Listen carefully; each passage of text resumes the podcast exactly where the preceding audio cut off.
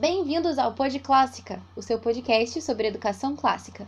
Meu nome é Bárbara Lores e hoje conversaremos sobre o que é a hora do tapete.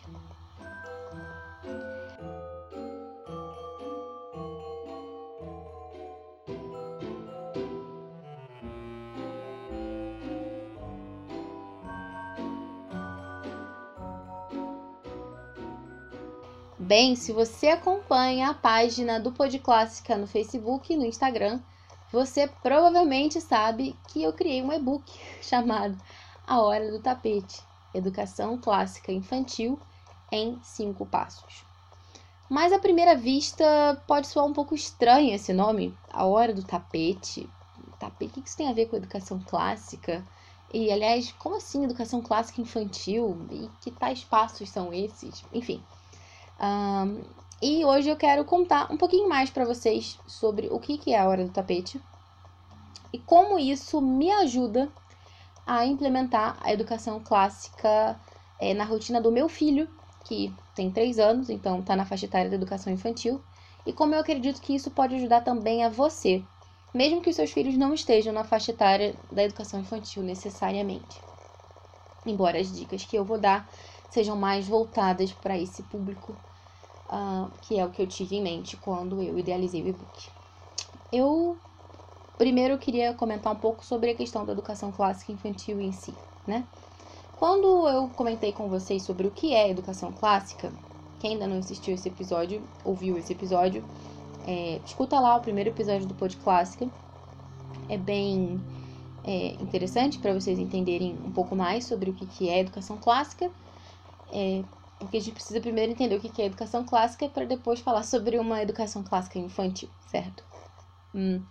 Então, é, eu gosto muito de uma definição, e eu comento isso nesse episódio, que foi dada pelo Andrew Kern, que é o fundador do Cersei Institute, que é um instituto que promove a educação clássica, enfim, eles é, publicam bastante coisa sobre isso.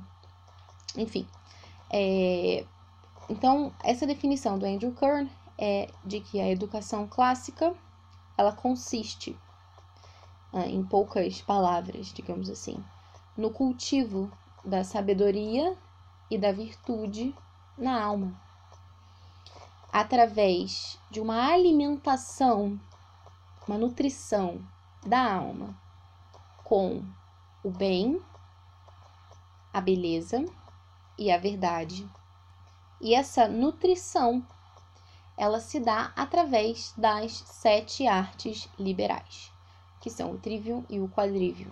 Nós já falamos também sobre isso anteriormente no segundo episódio do Pod Clássica. Mas você poderia se perguntar: tudo bem, Bárbara, ok, legal, eu acho o trivium bacana, tal, retórica, gramática, lógica, hum, mas como assim educação clássica infantil. Você realmente está sugerindo que a gente é, ensine retórica para uma criança de dois anos? Não. Então, o que, que seria essa educação clássica infantil, né? Vocês sabem também que eu já comentei bastante aqui no Pod Clássica sobre o método da Charlotte Mason, que é essa educadora britânica do século XX. Já falei sobre o método dela, sobre ela anteriormente. Mas é, é interessante que quando eu comecei a pesquisar né, sobre métodos de educação, eu me deparei com o método da Charlotte Mason e eu pensei, nossa, é isso. Porque tudo aquilo que eu ia pesquisando sobre educação clássica, de certa forma, ainda ficava muito na teoria, na abstração, e eu não via como de fato colocar isso no dia a dia, ali, né? No feijão com arroz, nas atividades concretas. E quando eu vi a descrição é, das atividades que a Charlotte Mason propunha é, e como fazer as coisas, eu vi, nossa, é isso aí. É, inclusive, eu tô lendo um livro agora também que fala justamente sobre essa relação entre a Charlotte Mason e a tradição clássica, que é um livro que foi escrito pela Karen Glass. O livro chama Consider This. É Charlotte Mason and the Classical Tradition, alguma coisa assim, Charles Mason e a tradição clássica. E é bem interessante. É, mas enfim, só um apêndice. E, e, eu via que realmente aquilo fazia muito sentido é, do ponto de vista prático, né? De realmente como implementar aquilo na realidade da criança. E eu fiquei muito empolgada com o método Charlotte Mason, mas qual não foi a minha surpresa ao descobrir que Charlotte Mason não recomenda nenhum tipo de instrução formal para crianças de menos de 6 anos. Isso é curioso porque cada vez mais a nossa sociedade nos pressiona a fornecer uma educação formal, uh, colocar a criancinha sentadinha na cadeirinha, enfim, cada vez mais cedo. Né? A própria escolaridade obrigatória com 4 anos no Brasil é algo que revela isso. A nossa sociedade espera cada vez mais que as crianças tenham é, aulas, enfim, um comprometimento acadêmico cada vez mais cedo. Isso é, tem muito de prejudicial, uh, porque a gente percebe que as crianças ficam muito tempo em ambientes fechados, não tem tanto contato com o ar livre. Mas isso não significa que elas não possam e nem devam aprender nada. A própria Charlotte Mason tem uma lista de ah, coisas que uma criança deveria alcançar, né, de metas que ela deveria atingir até a idade de seis anos. Quando ela chegasse aos seis anos, ela deveria saber uma certa, um certo número de coisas. E, enfim, para que essa criança seja capaz de desenvolver isso tudo até os seis anos, ela precisa viver muito bem é, os anos anteriores, certo? E depois a gente pode falar um pouco mais sobre o que, a Charlotte Mason de fato recomendava. Se vocês têm interesse, vocês deixem aí comentários, enviem mensagens, sugestões ou dúvidas e a gente pode abordar isso com mais calma depois. Mas é, eu fiquei um pouco assim, nossa, e agora? o que eu vou fazer? Porque eu quero alimentar a alma do meu filho com o bem, a bondade, né? A beleza, a verdade. E eu quero fazer isso agora, amanhã de manhã, se possível. Como assim? Como que eu vou esperar que eu vou fazer daqui a três anos, né? Eu quero começar alguma coisa agora. E eu, procurando na internet, eu descobri que tem um site que eu já mencionei aqui também para vocês, que é o site Simply Charlotte Mason, que tem várias dicas interessantes, só que o site está em inglês. Então, é, para quem fala inglês é muito bom, mas para quem não, por isso é, tem uma limitação aí, né? Limita bastante o acesso, porque muita gente não fala inglês ou não, não lê com tanta, enfim, é, facilidade assim em inglês. E é por isso que eu resolvi também fazer é, o podcast, o e-book, para de fato dar acesso também para as pessoas que não falam inglês. É, e lá nesse site, a Sonia Schaefer, ela comenta que por mais que a Charlotte Mason recomende né, que a, as atividades mesmo mais formais né, sejam a partir dos seis anos, antes disso, nós também podemos introduzir alguns elementos na rotina da criança que vão enriquecer também é, aquilo, é, o dia a dia dela, né? Vão preencher é, de beleza, de bondade, de verdade. E também vão, de certa forma, acostumando a criança ao próprio método da Charlotte Mason também, né? Porque, por exemplo, apreciação artística, né? Que você senta com a criança para observar uma pintura. Uh, isso tudo vai ser feito também é, mais aprofundadamente, né, talvez depois, mas de certa forma a criança já está acostumada com aquele elemento ali dentro da rotina dela. E o mesmo também para outros elementos, como, por exemplo, a apreciação musical, a recitação de poesias, enfim. Então, eu falei, nossa, é isso. Então eu posso começar agora. Claro que eu não vou exigir do meu filho algo que é enfim, desproporcional à idade dele. É claro que eu não vou superestimulá-lo nesse momento e nem cobrar desnecessariamente alguma coisa dele, mas isso não significa que eu não possa começar sentar com ele, mostrar para ele uma pintura, recitar para ele uma poesia, enfim, conduzir algumas atividades de forma lúdica com o meu filho. Como se, por exemplo, se você gosta muito uh, sei lá, de um chocolate. Você pode pegar esse chocolate e mostrar pro seu filho: olha, filho, eu gosto muito desse chocolate, eu como esse chocolate desde que eu era pequeno, e isso me lembra que a minha mãe comprava para mim. Enfim, assim como você gosta muito de um chocolate, você pode falar sobre esse chocolate pro seu filho, você também pode apresentar para ele uma música que seja tenha sido composta por um bom compositor, né? De forma normal, no dia a dia, é, dentro de casa, no ambiente da família. E assim a gente vai cultivando esses elementos é, realmente que são fonte de verdade, fonte de beleza, fonte de, de bondade nesse sentido, a gente pode ir apresentando para eles aos pouquinhos e tornando aquilo muito natural. Porque eu já falei isso para vocês aqui naquele episódio em que a gente tratava as questões da beleza, de que aquilo com que a gente está acostumado é algo que nos gera mais prazer, não gera um desconforto. Quando você está numa situação que você precisa vivenciar algo desconhecido, algo com que você não está acostumado, é muito mais difícil. Mas se você já tem costume, por exemplo, a música clássica já faz parte do seu dia a dia, se observar uma pintura é algo natural para você, isso vai ser muito mais é, simples né, de, de acontecer. Então, e muito mais prazeroso também. Então, é, eu resolvi adaptar essas realidades para a idade do meu filho, né, para esse período de educação infantil.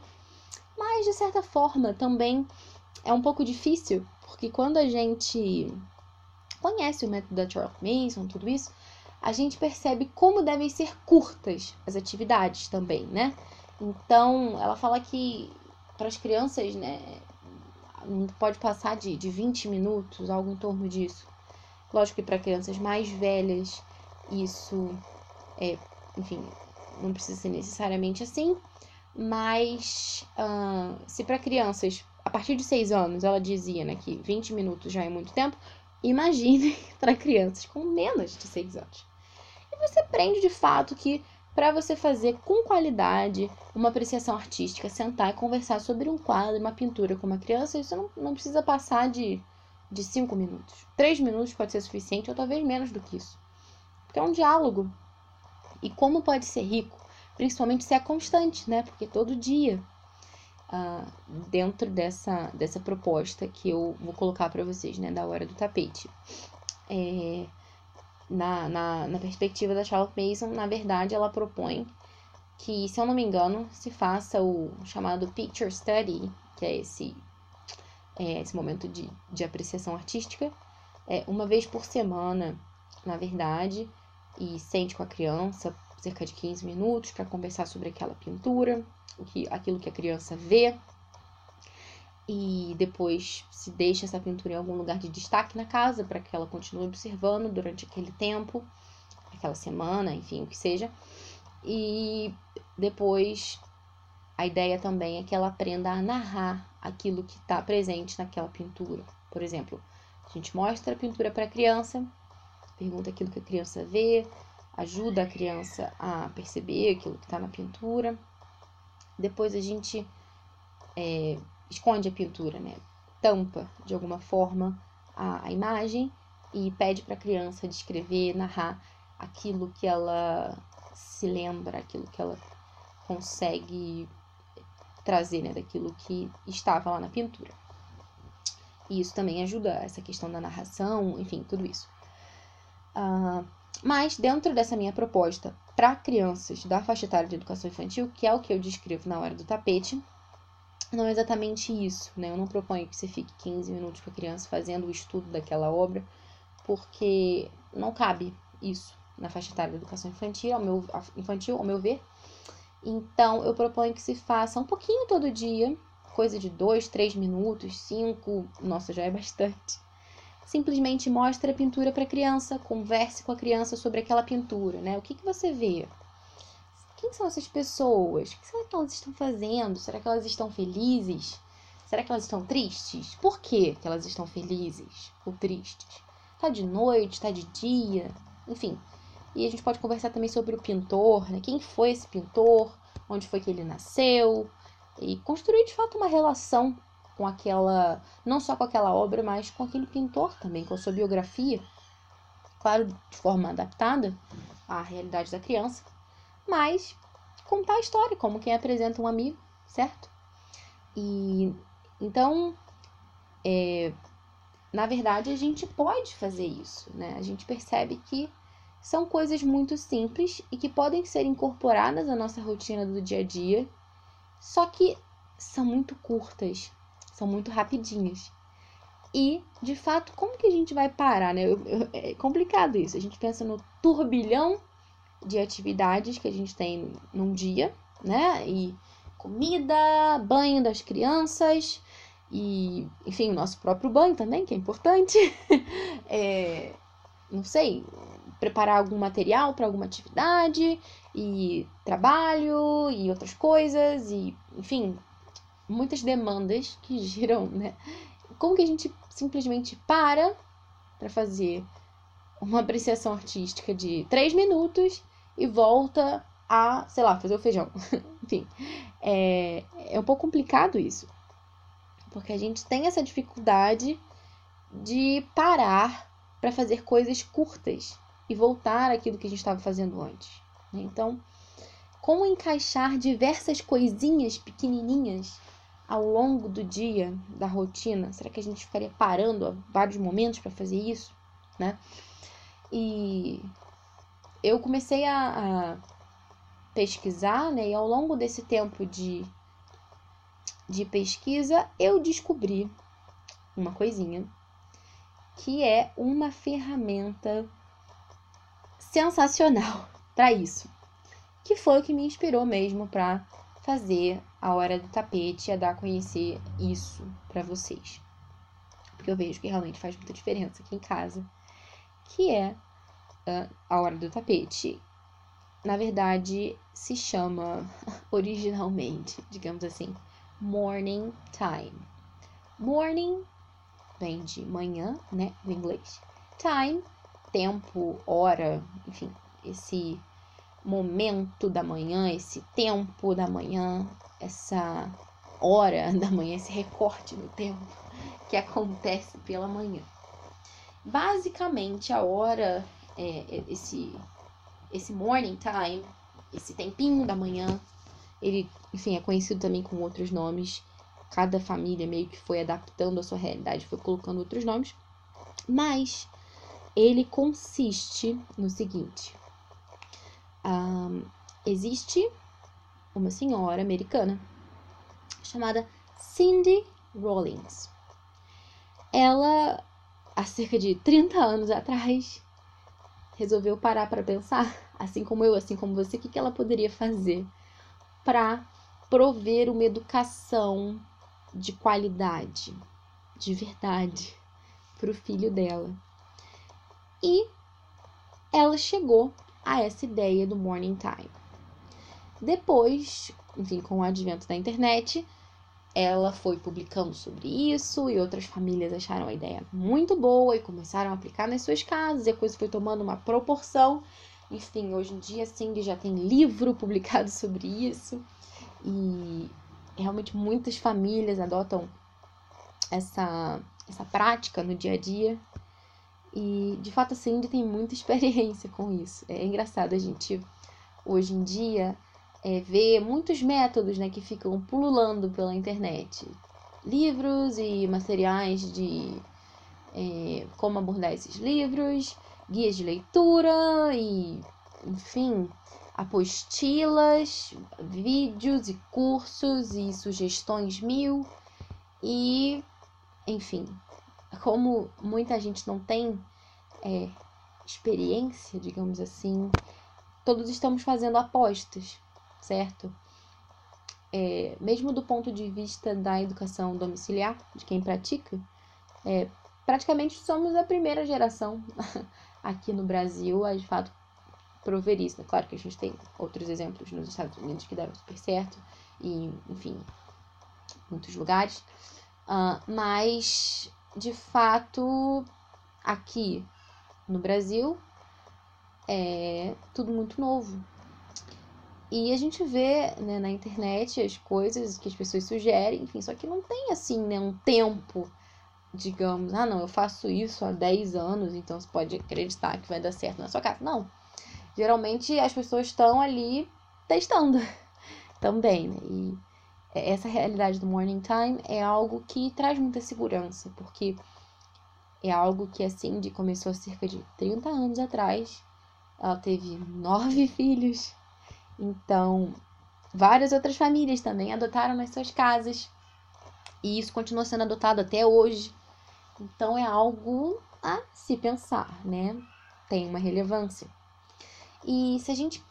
Bom, primeiro eu vou explicar para vocês o que, que é o morning time. Né? O morning time, esse tempo da manhã, que significa é, um momento em que o educador, né, o pai educador, a mãe educadora, vai sentar com os seus filhos em casa, uh, no caso, não sei, numa mesa e tudo, para uh, ah, fazer uma série de pequenas atividades curtinhas, como essas que eu venho mencionando, né? Por exemplo, os cinco passos, né, da educação clássica infantil, que são esses passos sobre os quais eu comento no e-book A Hora do Tapete, que são a primeiro, oração, segundo, apreciação musical e artística. Terceiro, recitação e memorização de poesias. Quarto, leitura em voz alta de histórias bíblicas, contos de fadas e fábulas. E quinto, cultivo das virtudes. Então, nesse book eu comento um pouco sobre cada um desses aspectos e como é, implementar isso na prática dentro é do morning time ou da hora do tapete, que é a forma como eu chamo o meu morning time.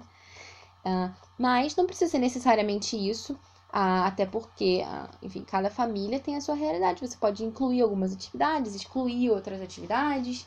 É, a Cindy mesmo, ela, enfim, foi incorporando diversas atividades dentro da rotina do morning time dela, que chegou a ter durar cerca de duas horas, né?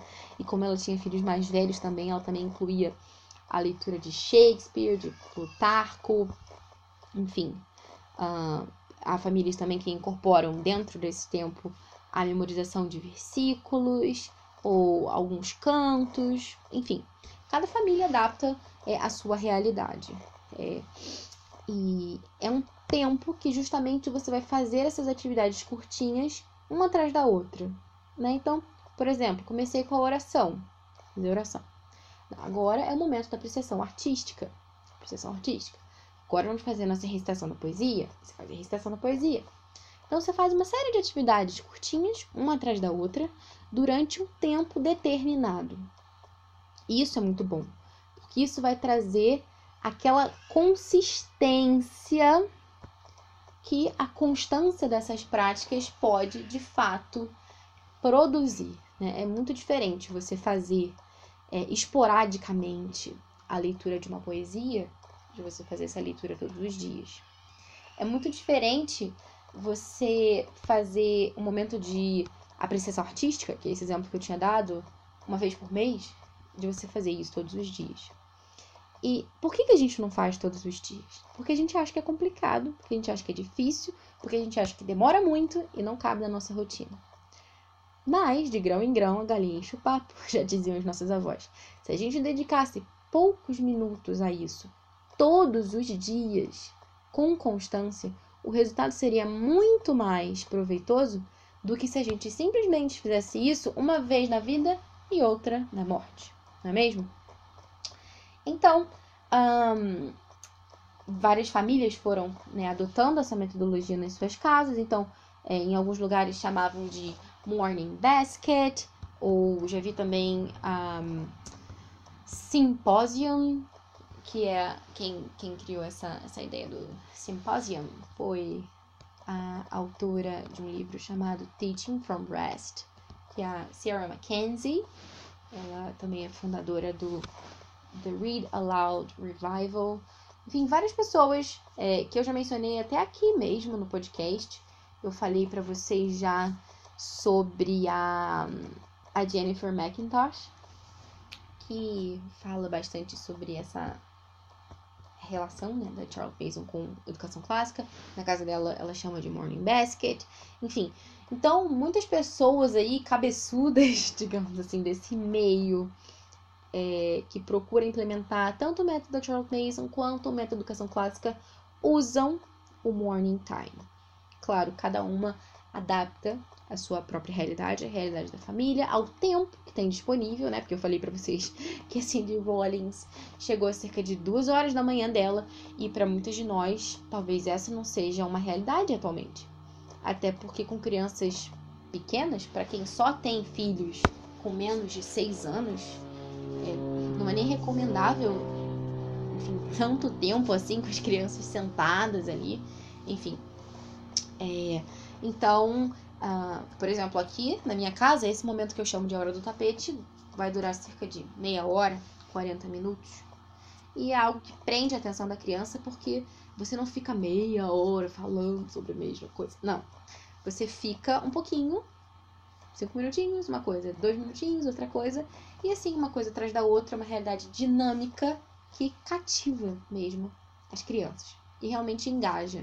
Eu vejo isso na prática, que realmente é, meu filho quer participar, né? Quando eu pergunto uma coisa, ele quer ver e tudo. No início bastava falar, agora é a hora do tapete, para ele ir lá buscar os livrinhos que a gente usava, enfim.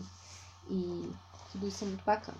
Mas por que, que eu resolvi chamar de a hora do tapete?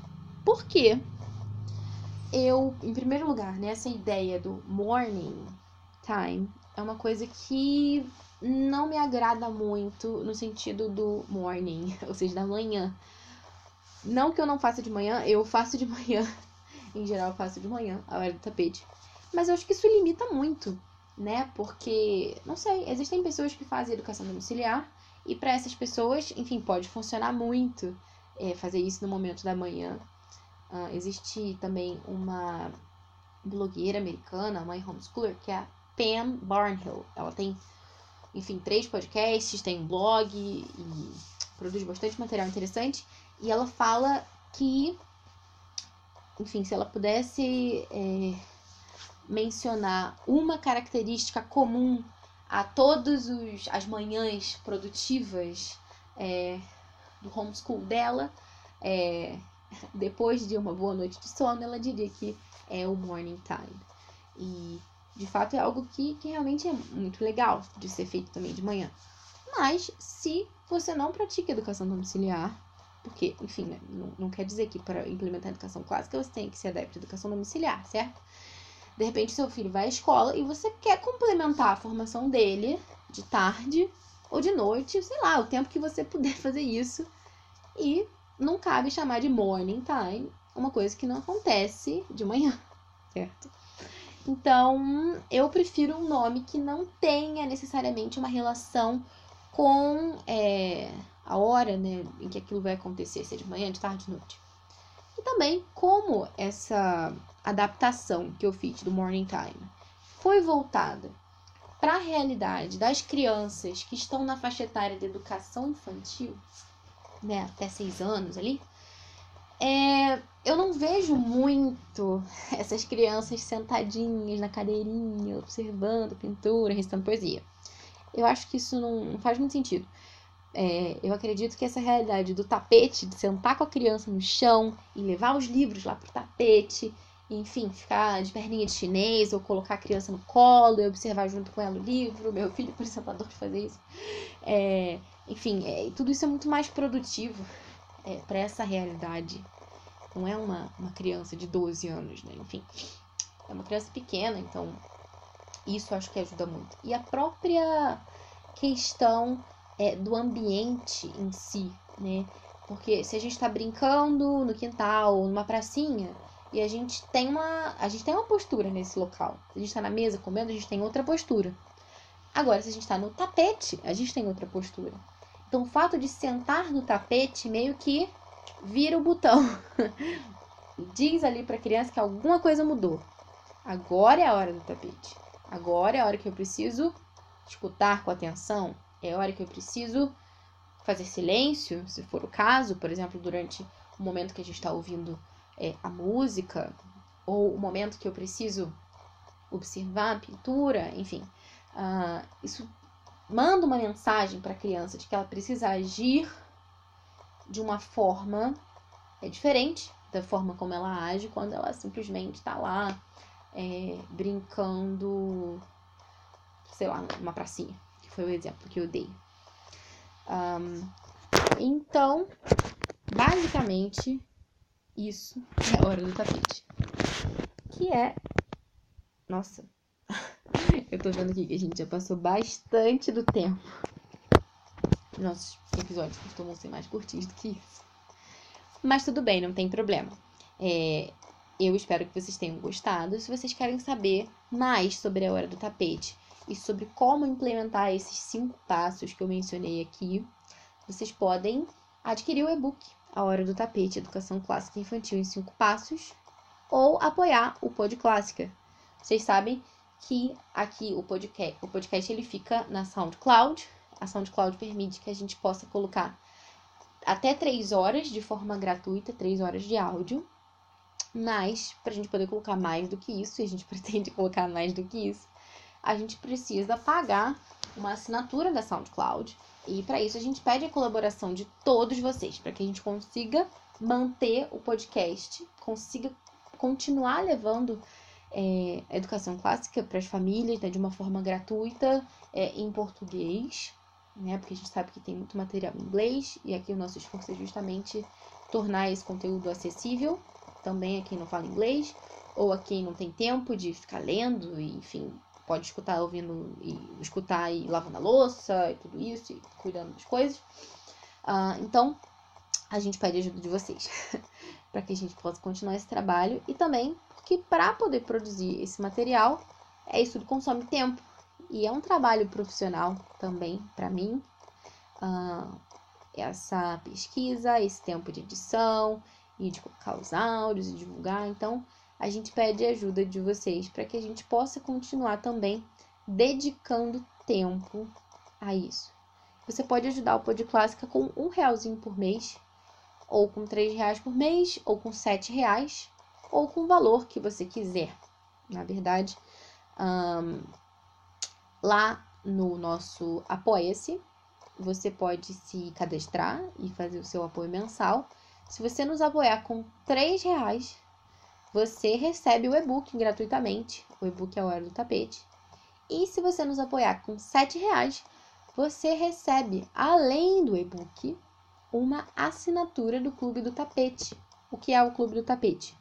O Clube do Tapete é uma assinatura, um, clube, de fato, né, de que vocês vão fazer parte. A gente vai ter também uma comunidade secreta no Facebook para trocar ideias, tirar dúvidas, tudo isso sobre educação clássica, educação clássica infantil, né, de modo especial. E é um clube em que eu vou enviar todos os meses o planejamento da hora do tapete de vocês.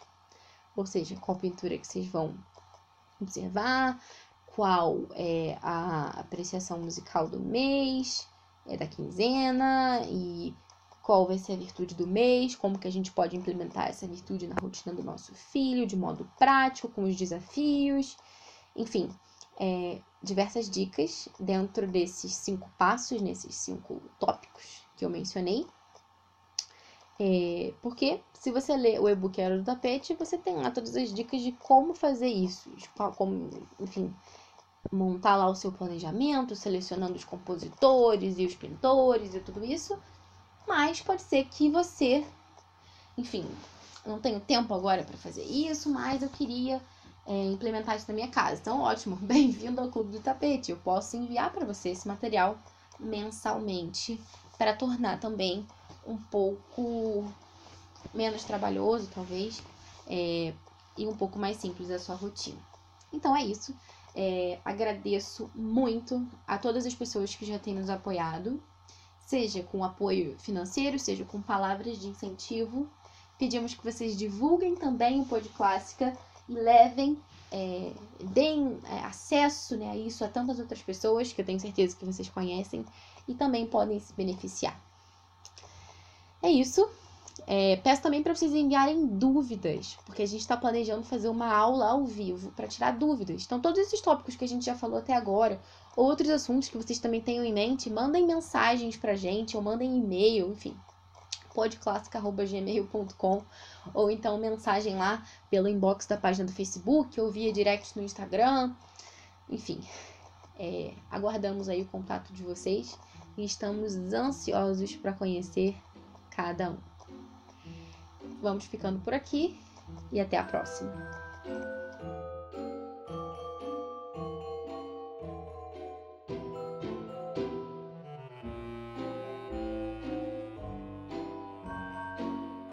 Você ouviu o Pod Clássica, primeira temporada, episódio 8.